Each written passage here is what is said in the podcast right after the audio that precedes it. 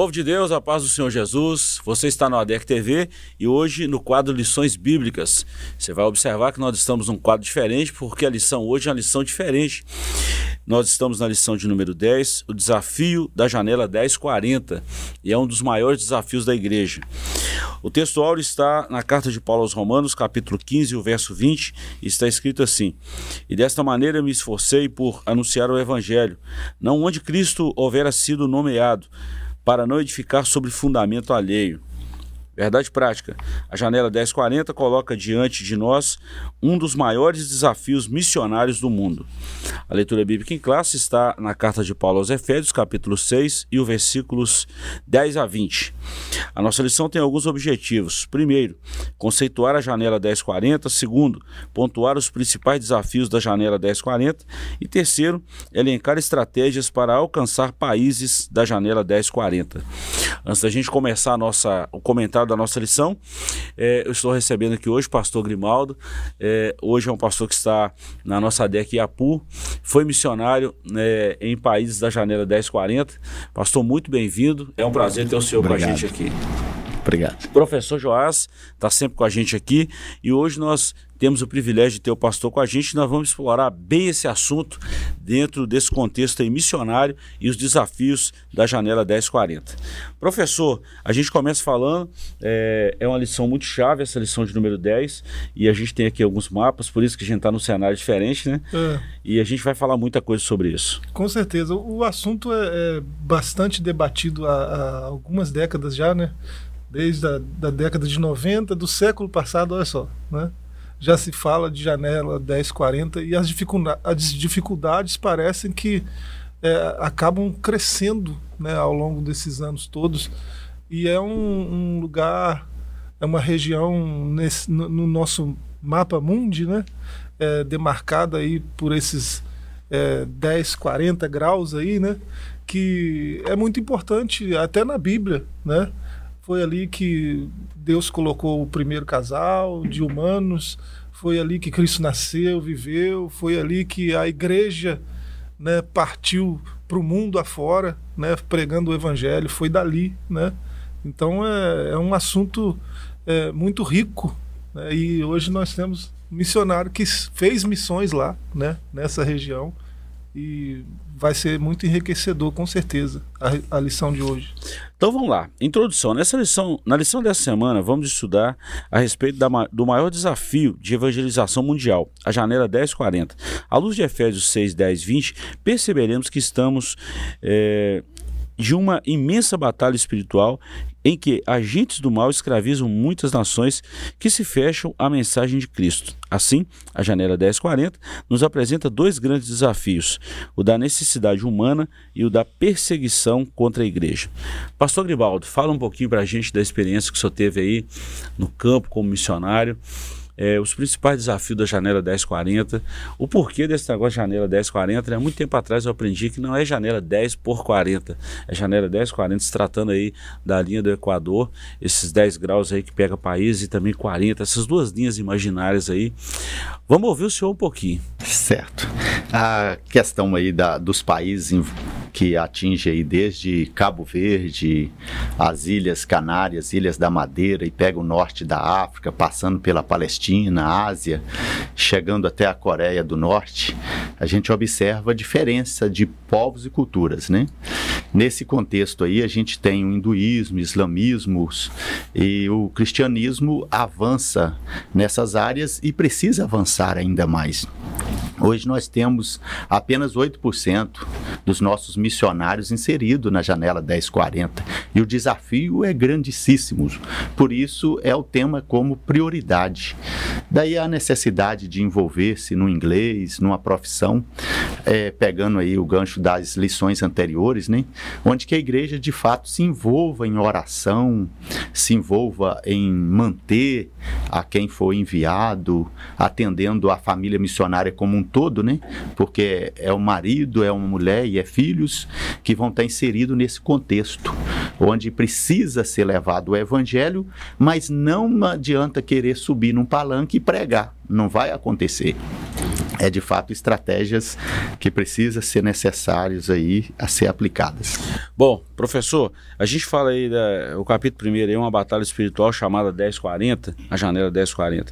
E nós temos três subtópicos aí. Primeiro, uma verdadeira batalha espiritual. Segundo, nessa batalha devemos usar armas espirituais. E terceiro, enfrentando a batalha espiritual da janela 1040. Então nós vemos o que é a janela 1040, né, que é uma verdadeira batalha. Depois, depois Paulo nos mostra e pastor, que nós devemos lutar com armas certas, e depois ele mostra que nós devemos ir ao campo. Vamos falar um pouquinho desse capítulo primeiro aqui. É. Com, com, relação à batalha espiritual, né, é, o missionário já falou, né, a, a questão das, das grandes religiões, né, que é, estão ness, nessas, nessas regiões aí do mapa, é, grandes religiões que são é, contrárias ao cristianismo. Né? Você vê o hinduísmo, por exemplo, que abraça religiões esquisitas. Né? Você pode adorar um bicho, você pode adorar é, um rato, uma vaca, mas adorar Cristo você será perseguido. Né? É, então, é, nem falar o que do islamismo, né? que degola cristãos, né? falar o que. É, então, é, além disso, ainda tem o budismo, que prega uma paz, né? Fala de uma paz interior e tal, mas quando vê um cristão vira outra coisa, né? É, então é, é, é complicado. São são potestades, né? Infernais que governam esses lugares, né? Aí nós não estamos falando de de demôniozinho, né? Nós estamos falando de principados, potestades e a nossa luta não é contra essas pessoas, contra essas religiões. Nossa luta é nas regiões espirituais. Então a gente precisa lutar no campo certo, né? E a igreja, esses 8% de missionários que estão lá, né, são valentes que precisam ser é, cobertos de oração, né, cobertos espiritualmente pelo, pelo clamor, pela intercessão da igreja. Não é isso? Bom, professor, é, você já falou da parte, vamos falar assim, teológica, hum. técnica, né, da gente estar tá falando da nossa lição. Agora, pastor, vamos falar do que o senhor sentiu lá no campo mesmo, se tratando dessa batalha espiritual, desse preparo que o senhor já falou aí, né, né como nós devemos usar as armas espirituais e estando lá fazendo isso aí. O desafio é, é aumenta, né?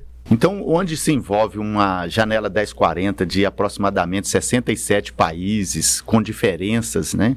O lugar que a gente atuou, África, que tem uma diferença onde há um espiritismo, onde se constrói uma casinha para demônios. Se for mais para o interior do, do, do continente, você encontra aquelas questões de levitar, as pessoas se levitam, ali as suas tendas rodam, giram sozinho, isso é uma realidade, não é ficção então esse é o combate. E agora, na África, o, com a entrada ali do povo muçulmano é, dominando principalmente a tribo dos Fulas, que é um povo forte na África, e aí eles atacam as igrejas, atacam os cristãos e leva preso. Aí a gente vê diferentes situações como na Nigéria, o Boko Haram, que sequestra as meninas, e nos demais que matam, de fato, né? A gente encontra também o Ronaldo Lidório, que conta um fato desse, e a gente vê que cada lugar é um lugar. A Guiné-Bissau, eu senti que o povo recebe muito o missionário, de fato, porque o missionário acolheu os feridos no, na, no combate quando da independência em 1975. Na, em Cabo Verde, a diferença é que eles têm a gente como concorrente, porque de fato a gente se destaca e a gente procura alcançar, onde entre eles mesmo há uma diferença, é, uma discriminação entre eles, o que tem alguma coisa e o que não tem. Então a igreja tanto evangeliza a esses como evangeliza quem não tem, atraindo-os com comida mesmo, levando ajudas, acolhendo nas suas necessidades de saúde e social. É, pastor, vamos falar um pouquinho mais sobre isso aqui. Essa batalha espiritual, isso começa muito, começa mesmo no campo espiritual, né?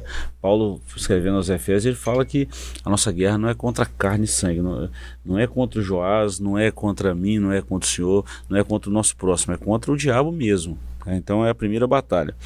Agora, se tratando no mundo físico dos homens aqui, nós já estudamos sobre isso também, né, professor? a situação.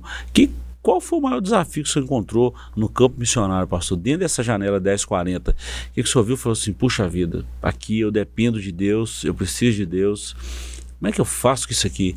Conta pra gente um pouquinho aí qual foi o maior desafio que você encontrou nesse, nessa janela 1040 vários desafios e dentre eles eu procurei agir como eu saí do mundo empresarial aqui trabalhando de manhã até de noite. Eu procurei fazer isso até porque imaginando de aproveitar o tempo máximo possível.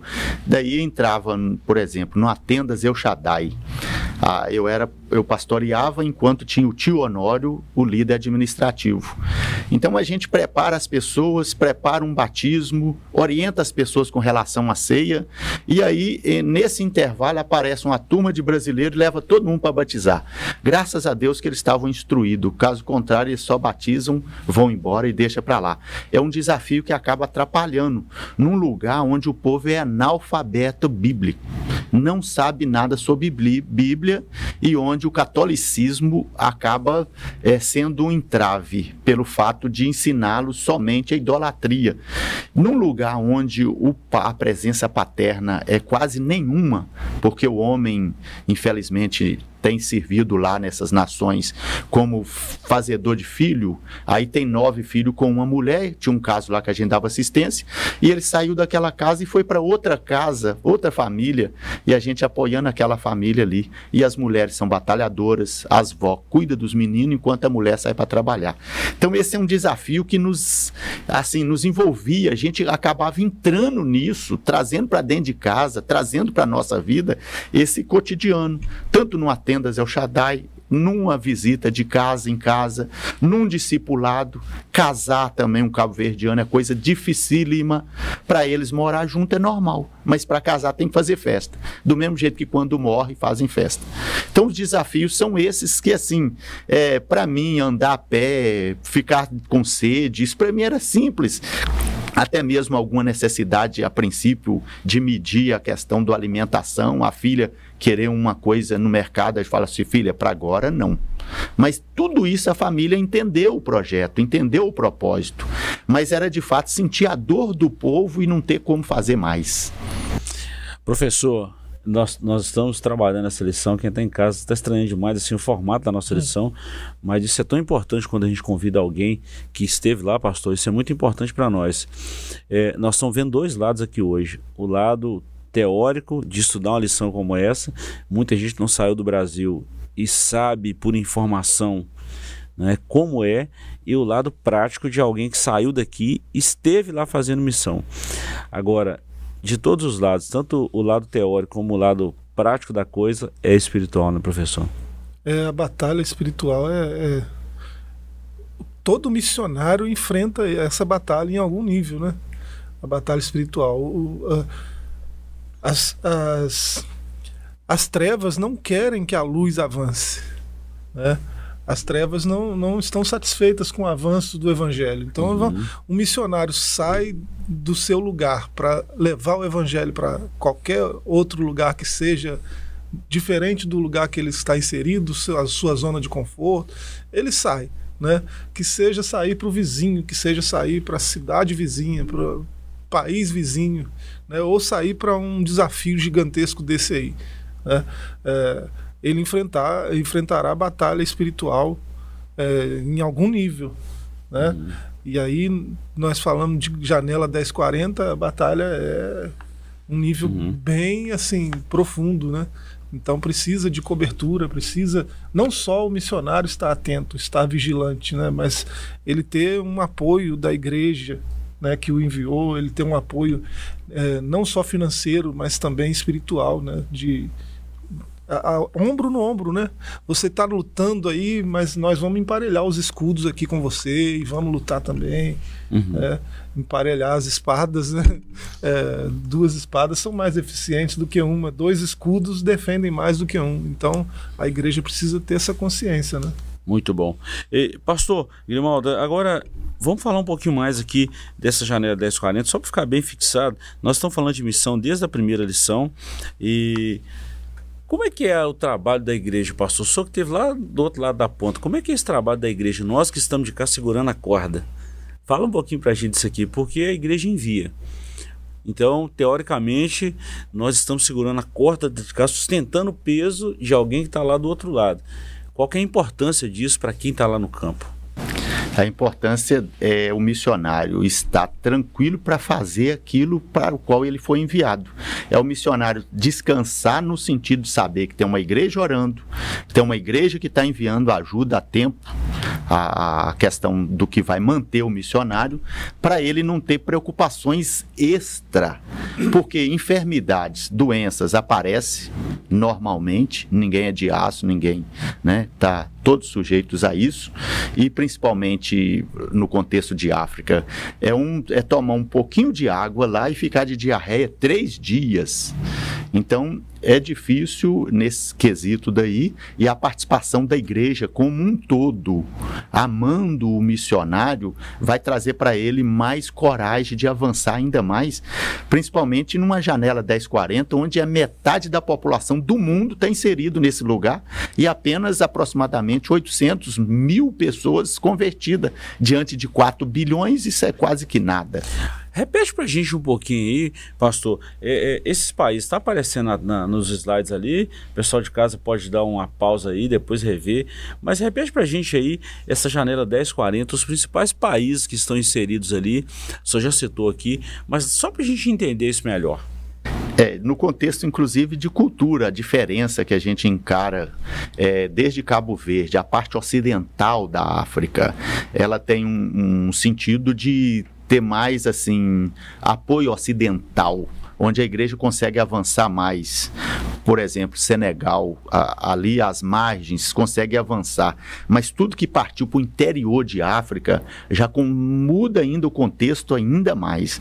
E se pegar o norte de África, aí já encontra os combates da Primavera Árabe. Argélia, Tunísia, a Líbia e o Egito, com essas dificuldades muito grandes, onde até hoje as facções combatem contra o governo, e daí eles aproveitam Tipo assim, se eles querem eliminar os missionários pastores, eles aproveitam esse combate para fazer isso. Aí quando a gente avança para a Palestina, pastor, é, é triste dizer que em Israel, hoje, apenas 0,035%, quer dizer, não dá meio por cento de cristão dentro de Israel. Na visão hoje, não é só por causa que eles são é, é, preso ao judaísmo, não, não. Eles estão ligados mesmo a questões do mundo de hoje, onde há manifestação gay em Tel Aviv, Jope está ali do lado, do mesmo jeito, é uma questão histórica, porém de povo que precisam ser evangelizado como qualquer outro povo, porque a gente encontra na Líbia, no Iraque, na Jordânia, mais cristão do que no próprio Israel. Então gente conta com os nossos brasileiros que são judeus, igual eu tenho na minha família, e os que forem para lá, de fato que leve Cristo, o Cristo que ali foi enviado, que morreu e ressuscitou. E por onde passou Paulo? Na Síria, Alepo, que viveu bombas tanto é, de combates da Turquia, da Síria, da, da Rússia e ainda os mercenários ali enviados pelo Irã.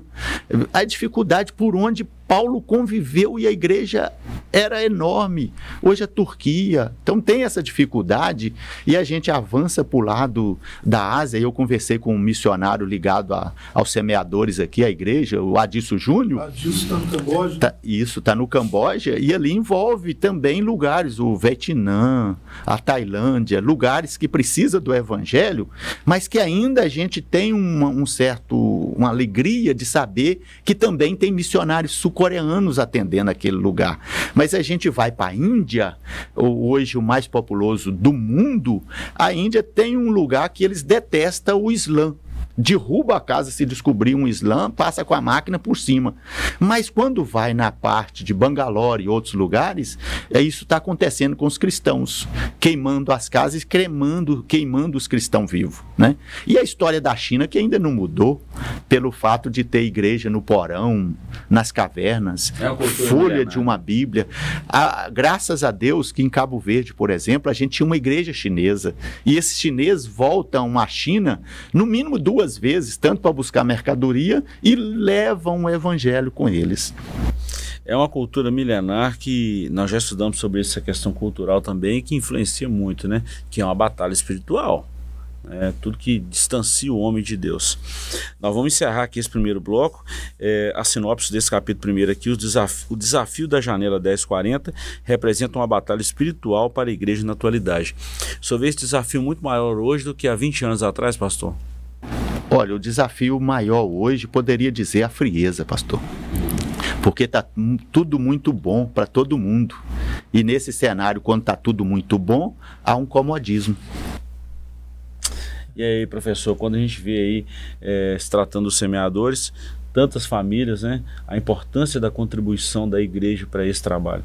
É, esses ainda tem missionários lá né, nessa região, nessa janela 1040, que é imensa, né?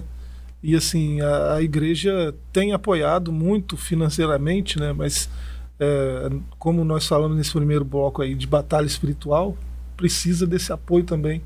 Né? A igreja precisa mostrar para o missionário que ó, nós estamos orando contigo. Né? Qual é a necessidade de oração hoje né, para a gente cobrir você aí né, espiritualmente? E a igreja precisa chegar junto nesse sentido também. Verdade. Bom, Dá uma segurada aí, pastor, dá uma segurada. Nós vamos para um pequeno intervalo e voltamos já já com a segunda parte desse programa maravilhoso, dessa lição importantíssima para o nosso currículo espiritual e também teológico. Não saia daí que voltamos já já.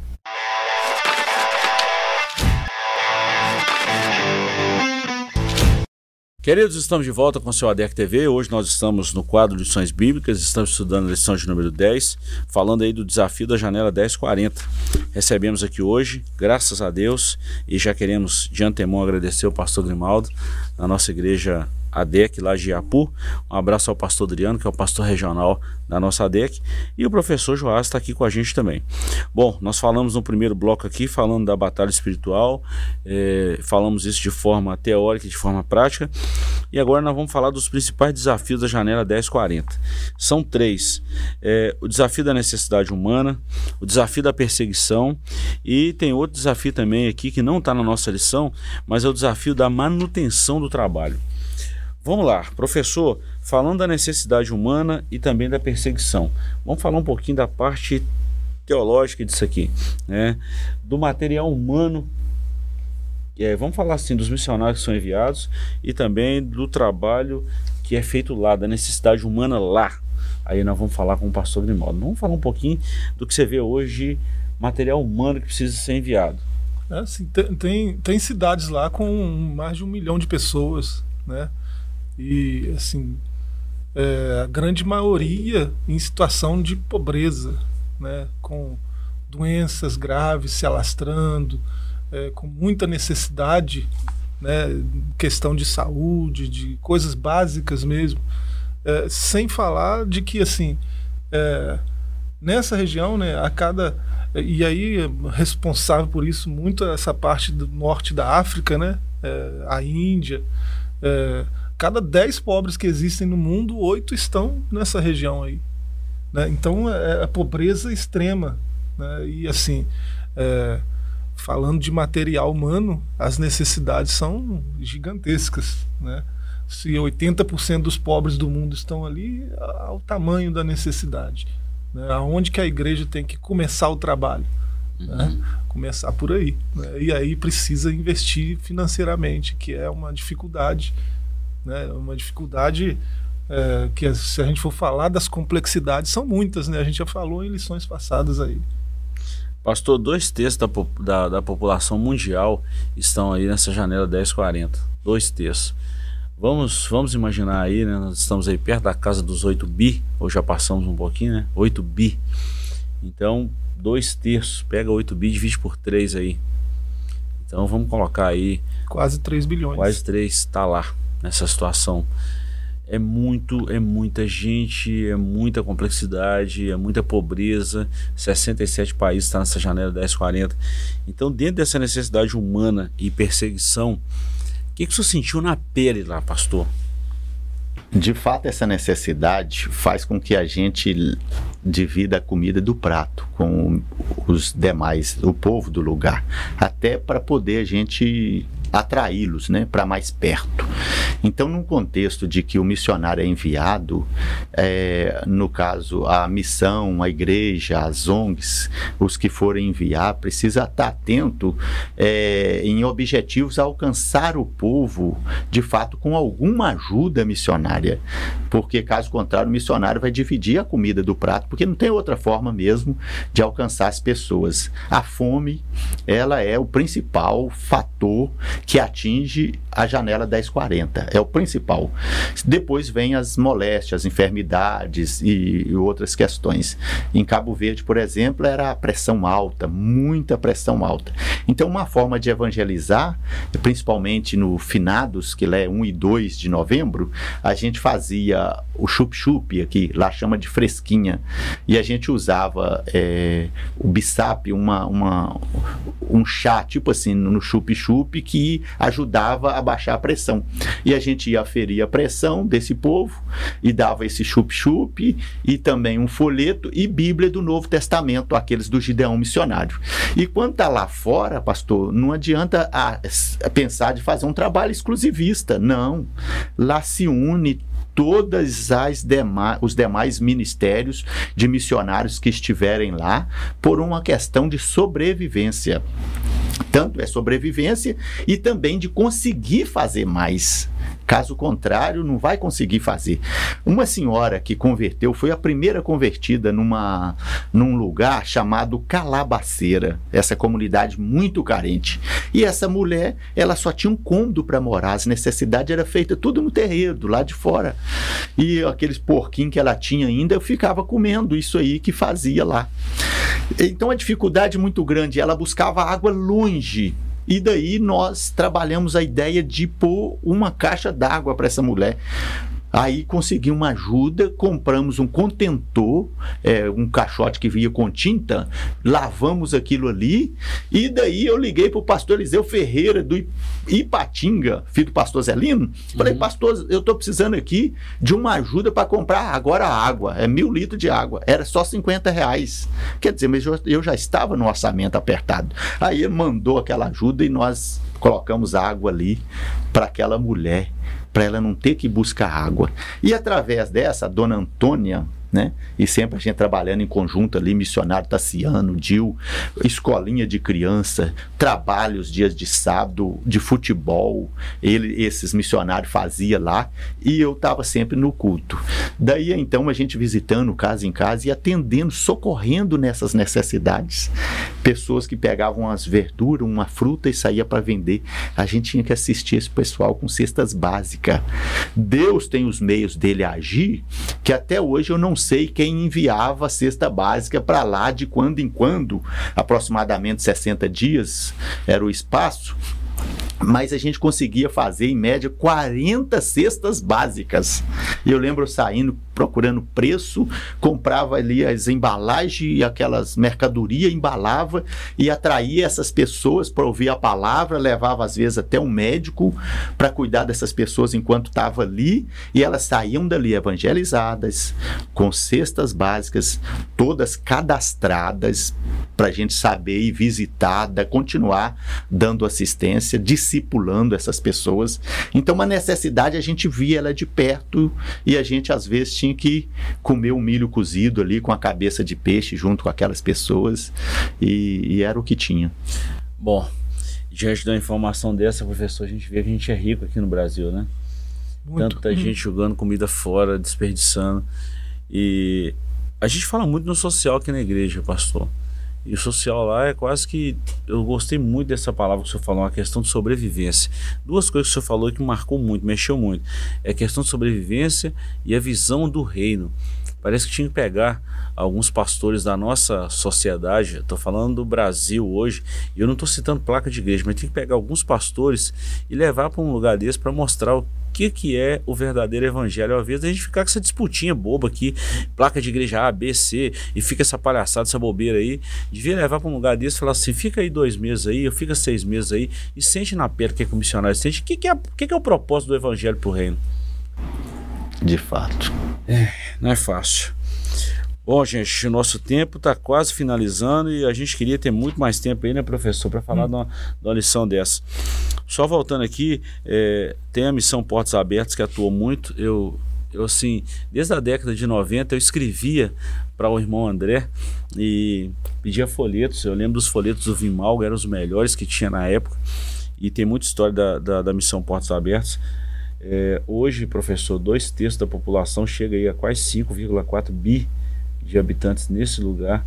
Você imaginou se a igreja tivesse um trabalho assim de assistência social com pastor falou nos bastidores aí, né? Advogados, médicos, administradores, dentistas, enfermeiros. É, é uma porta de entrada para esse lugar também, né? Com certeza. É, os, a carência né, nesse aspecto do social né, é grande é, e a igreja, a igreja de Cristo é rica. Né? É rica tanto é, em questão intelectual né, quanto questão financeira também. Né? A igreja de Cristo é próspera. É, ele, ele nos enche dos melhores dons né? e ele faz isso né, nas palavras do apóstolo Paulo é, para edificação do corpo né? Esse corpo que ele, ele vai crescendo, né? Conforme o evangelho vai avançando, esse edifício espiritual que vai né, avançando para as alturas conforme o evangelho vai sendo pregado. Então Deus deu dons a cada um para o que for útil, para a edificação do corpo. Né? Então, é, alguém que recebeu tanto não pode ficar com essas disputinhas, né? O senhor falou aí. É, tem que emparelhar os ombros, emparelhar os escudos e avançar né, no, no, na pregação do evangelho. Ah, mas tem perseguição lá. Sim, é nove países lá né, que são perseguição extrema. Né, existe lei para prender cristão, para torturar, para assassinar cristãos. Existe lei para isso. Então, perseguição extrema. 16 países lá, perseguição severa. Né? Não existe lei, mas é, tem famílias que, se souber que tem um cristão naquela casa do vizinho, vão né, vão barbarizar aquela casa. Né, e a sociedade não olha para os cristãos com bons olhos. Então, é, os desafios são grandes, mas a gente recebeu muito para ficar só para a gente. Né? É, a gente precisa. É, quem, quem, mesmo quem está fazendo aqui, né, precisa olhar para esse campo, né, onde o desafio é maior, né, e oferecer algum tipo de suporte, de apoio. Pastor Grimaldo, nós falamos aqui na. Estamos finalizando a nossa lição do terceiro capítulo aqui. Nós falávamos bastidores aqui a importância de ações sociais e também da, do trabalho profissional para alcançar esses povos e a necessidade que eles têm lá, a perseguição que eles enfrentam. No capítulo terceiro vai falar sobre isso exatamente. Primeiro, nós devemos orar pela janela 1040, que a oração quebra barreiras. E é um fato que a igreja está deixando passar batido. Eu tenho batido muito pesado. Quem congrega na sede que sabe que eu tenho falado muito sobre oração. E a gente precisa orar. Oração é fundamental. Também nós deve, é, a evangelização por meio da ação social é o que Tiago falou na sua epístola, na sua carta, né? Não adianta você ter fé, dar três tapinhas nas costas do irmão e mandar ele embora com fome vai resolver. E também a ação médica missionária. Fala um pouquinho para a gente nesse contexto aí, pastor, do que o senhor sentiu, do que o senhor viu, do que o senhor viveu e do que o senhor fez lá no campo, lá, o que Deus usou o senhor para fazer lá. Certo. Pegando do primeiro ponto aí sobre a oração, a igreja sempre atuou mesmo, oração e na manutenção da obra do Senhor. A igreja é ofertante, é contribuinte. Nesse quesito aqui, o que eu gostaria de chamar a atenção é de fato a união dos nossos líderes, porque lá no campo, é, por questão de sobrevivência, o missionário se une ao Batista, a outros que estão ali fazendo o mesmo trabalho. Daí, os nossos líderes se unem, isso daí fica bem mais fácil. Imagina uma pessoa preso, quem vai intervir? Quem vai buscar socorrer esse pessoal, essa família, olhar a necessidade? A igreja vai continuar orando, mas uma representação uma autoridade que seja brasileira, da igreja brasileira, que seja de uma igreja estrangeira. Então, os nossos líderes precisam voltar a essa questão dessa comunhão e união para atender mais, inclusive a janela 1040, que é exclusiva, exclusiva nessas questões, né? Aí a gente vê a outra questão social aí, que Se não tiver recurso financeiro para atender, ah, vamos abrir uma escola. Uma escola vai procurar é, o, o, missionário que vai, às vezes, ele vai liderar, mas ele precisa do nativo que vai trabalhar também a cultura e atrair mais pessoas. É, a questão de uma cesta básica, a questão de uma saúde. E acaba que o missionário ele atua de, de, certo modo, às vezes até um, entre aspas, né, um traficante de, de, de boas novas. Porque para levar essas boas novas, às vezes ele precisa levar o capital financeiro, né, o capital humano e atrair mais capital humano para poder alcançar o objetivo. Caso contrário, vai ter pessoa com fome e ele não vai poder fazer nada. Vai ter pessoa doente, mas ele não vai conseguir fazer nada. Vai ter pessoa na prisão, mas ele não consegue nem entrar. Se ele não tiver um certo convívio, inclusive, com as autoridades do lugar. E a gente observa ainda aqui nessa janela 1040 a questão das profissões, né? Que seja carpinteiro, pedreiro, agrimensor, o que trabalha na área agrícola, o que trabalha na enfermagem, na medicina, as escolas de missões precisam ser valorizadas. Não é tempo de degladiar entre nós, não é tempo de ficar batendo cabeça, é tempo de unir para que o reino de Deus cresça e apareça. Adorar a Deus é também valorizar as pessoas. Porque se nós não valorizarmos as pessoas a quem vemos, como vamos adorar o Senhor que não vemos? Então, fazer missões é de fato mostrar esse amor na prática. E isso precisa acontecer valorizando uma Jocum, uma escola de missão como Vem Brasil, essa escola de medicina onde está a filha do pastor Adaí, a filha do pastor Sérgio, é, do parentesco do pastor Enéas, também filha e outros estarão indo no próximo semestre. É aprender missões, é aprender idiomas e aprender medicina para atuar no campo. Então, uma profissão inserida junto com uma língua e junto com aquilo que pode alcançar de fato e chegar onde jamais poderia chegar uma pessoa. Ah, eu sou crente. Ah, eu vim falar de Jesus. Não vai ser recebido, vai ser deportado, não vai ser aceito naquela nação. Então, esse profissionalismo e as escolas de missões precisa de fato ser valorizada, apoiada, inclusive financeiramente, e que as nossas lideranças se unem em prol do reino de Deus para avançarmos ainda mais. É interessante o pastor Adilson no Camboja que tem que dá um suporte com, com, com a escolinha de futebol, né? É. Até mesmo é, Talvez pode parecer um escândalo para alguns. No contexto em que nós vivemos, pastor, isso pode parecer um escândalo, mas para um missionário que está lá na ponta, é uma estratégia de trabalho que Deus deu para ele. Ele não vai entrar se não for por uma forma assim. Então, eu acho que antes de criticar, a pessoa precisa conhecer. Por isso nós convidamos o senhor aqui hoje, pastor, porque uma coisa é eu falar, uma coisa é eu criticar sem saber, outra coisa é quem viveu lá. Faz diferença. Pastor, nós, eu, pastor Ari, pastor Luiz Chima, irmão Rubim, estávamos andando por Israel, alugamos um carro e andando. E eu peguei a bandeira do Brasil e coloquei ela no painel do carro. O Luiz Chima, sem entender daquilo, até achou estranho a primeiro momento. Eu falei o seguinte: isso aqui é patriotismo e também a nossa, o nosso país é bem aceito pelos judeus e pelos palestinos. E de fato, a gente chegou na, na no norte, na Galileia, e lá teve um momento que o Rubim foi pegar uma água e aí chegou uma pessoa. E daí nós ficamos assim, um pouco retraídos, né? A gente sabe ali quem é muçulmano e quem é judeu pela caixa d'água. Judeu, caixa d'água branca, o outro, caixa d'água preta. E ali na, numa região onde convive judeu e palestino junto, normalmente. Daí o, aquele palestino chegou assim, disse ao Rubim que podia continuar servindo da água. Ele pegou a nossa bandeira assim, balançou ao ar e bateu no peito: Brasil, Brasil, Brasil. Outra em Jericó, a polícia nos parou, viu a bandeira e veio falar de futebol. Quer dizer, a gente não estava ali pelo futebol, mas aí se lembraram dos grandes jogadores brasileiros ao ver a nossa bandeira. E por final da conta, o Luiz Chima pergunta assim: e daí, por que, que nos pararam? Não, só paramos para vocês para conversar. Não tinha nenhuma restrição, mesmo em Jericó. Entramos e saímos e Deus nos abençoou. O culto foi feito no salão do, do, do hotel. E de fato o evangelho alcança pessoas, mas é preciso de estratégia, é preciso de apoio financeiro e é preciso de oração. Se Paulo fosse preconceituoso quando ele chegou em Atenas, será que os atenienses iriam ouvir a palavra de Deus? Hum.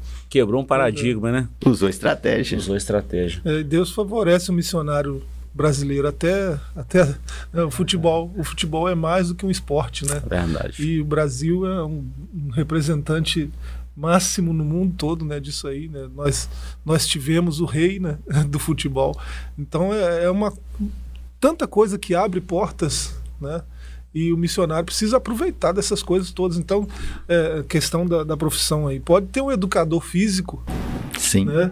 Que foi Deus que colocou ele nesse lugar, nessa profissão, foi Deus que deu ele essa capacidade para ele avançar para um lugar Verdade. desse aí, ó, ensinar. Verdade. Nosso tempo terminou, pastor. Nós vamos terminar a nossa escola de hoje de uma forma diferente. Mesmo que seja de uma forma rápida, mas eu gostaria que o senhor fizesse uma oração. E Amém. o senhor citou aí a, a Esther, a filha do pastor Sérgio, que me fugiu o nome aqui agora. Tive com ela recente, agora quando ela foi viajar, eu estava na Piedade, despedi dela lá, ouvi ela. É, a parentesco aí do pastor Enéas. E eu quero pedir a você que queira ou que sentiu desejo no coração de contribuir com essas meninas, com esse projeto de missões, entre em contato com a nossa secretaria aqui, 3321 3951. Procure saber mais informações e faça a sua doação. Ora com a gente, pastor. Obrigado pela participação de hoje, tá? Mais uma vez, gratidão. Obrigado, professor Joás, companheiro de sempre. Ora com a gente, pastor, por favor.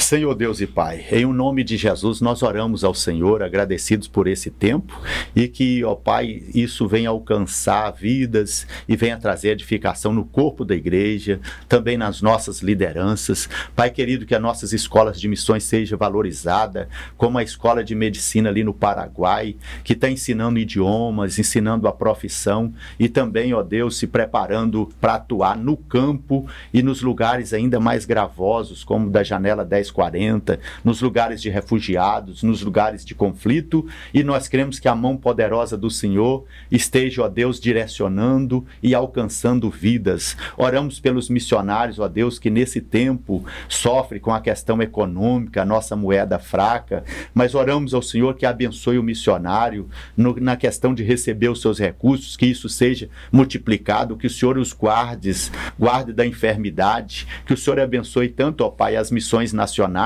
como também essas missões transcultural. Que o Senhor abençoe, ó Deus, que seja desde Cabo Verde, Ilhas Canárias, Ilhas da Madeira, até lá na Coreia do Norte. O Senhor é poderoso para mudar as questões geopolíticas desses conflitos que vêm acontecendo, para que o evangelho continue avançando. O Senhor é Deus que tem a maior estratégia, que pelo teu Espírito Santo usa a igreja e a igreja Amém. avança e o teu nome é glorificado. Assim oramos em nome de Jesus. Amém. Ficamos por aqui e voltaremos na semana que vem, se Deus quiser. Até lá, fiquem todos com Deus.